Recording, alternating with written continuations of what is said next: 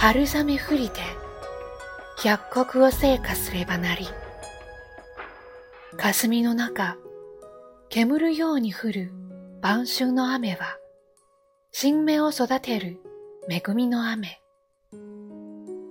春雨が過ぎると八十八夜ようやく気候が安定したかと思えば遅ちもで作物が台無しになることがあります。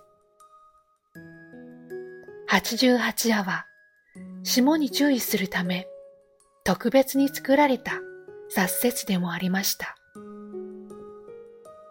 日本の暦は季節に敏感な先人たちの知恵の結晶でもあるんですね。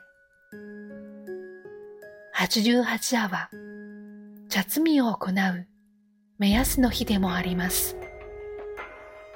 江戸時代、将軍家の御用達とされた宇治のお茶は、茶壺に入れられ、はるばる江戸城まで運ばれました。お茶壺道中。カゴが通ると、庶民はひれ伏し、大名も道を譲ったと言います。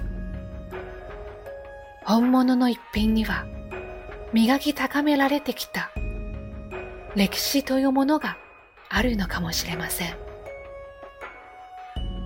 ゆく春に咲き誇る春ボタン。華やかな彩りが眩しい季節へ誘います。京都には24の季節があります。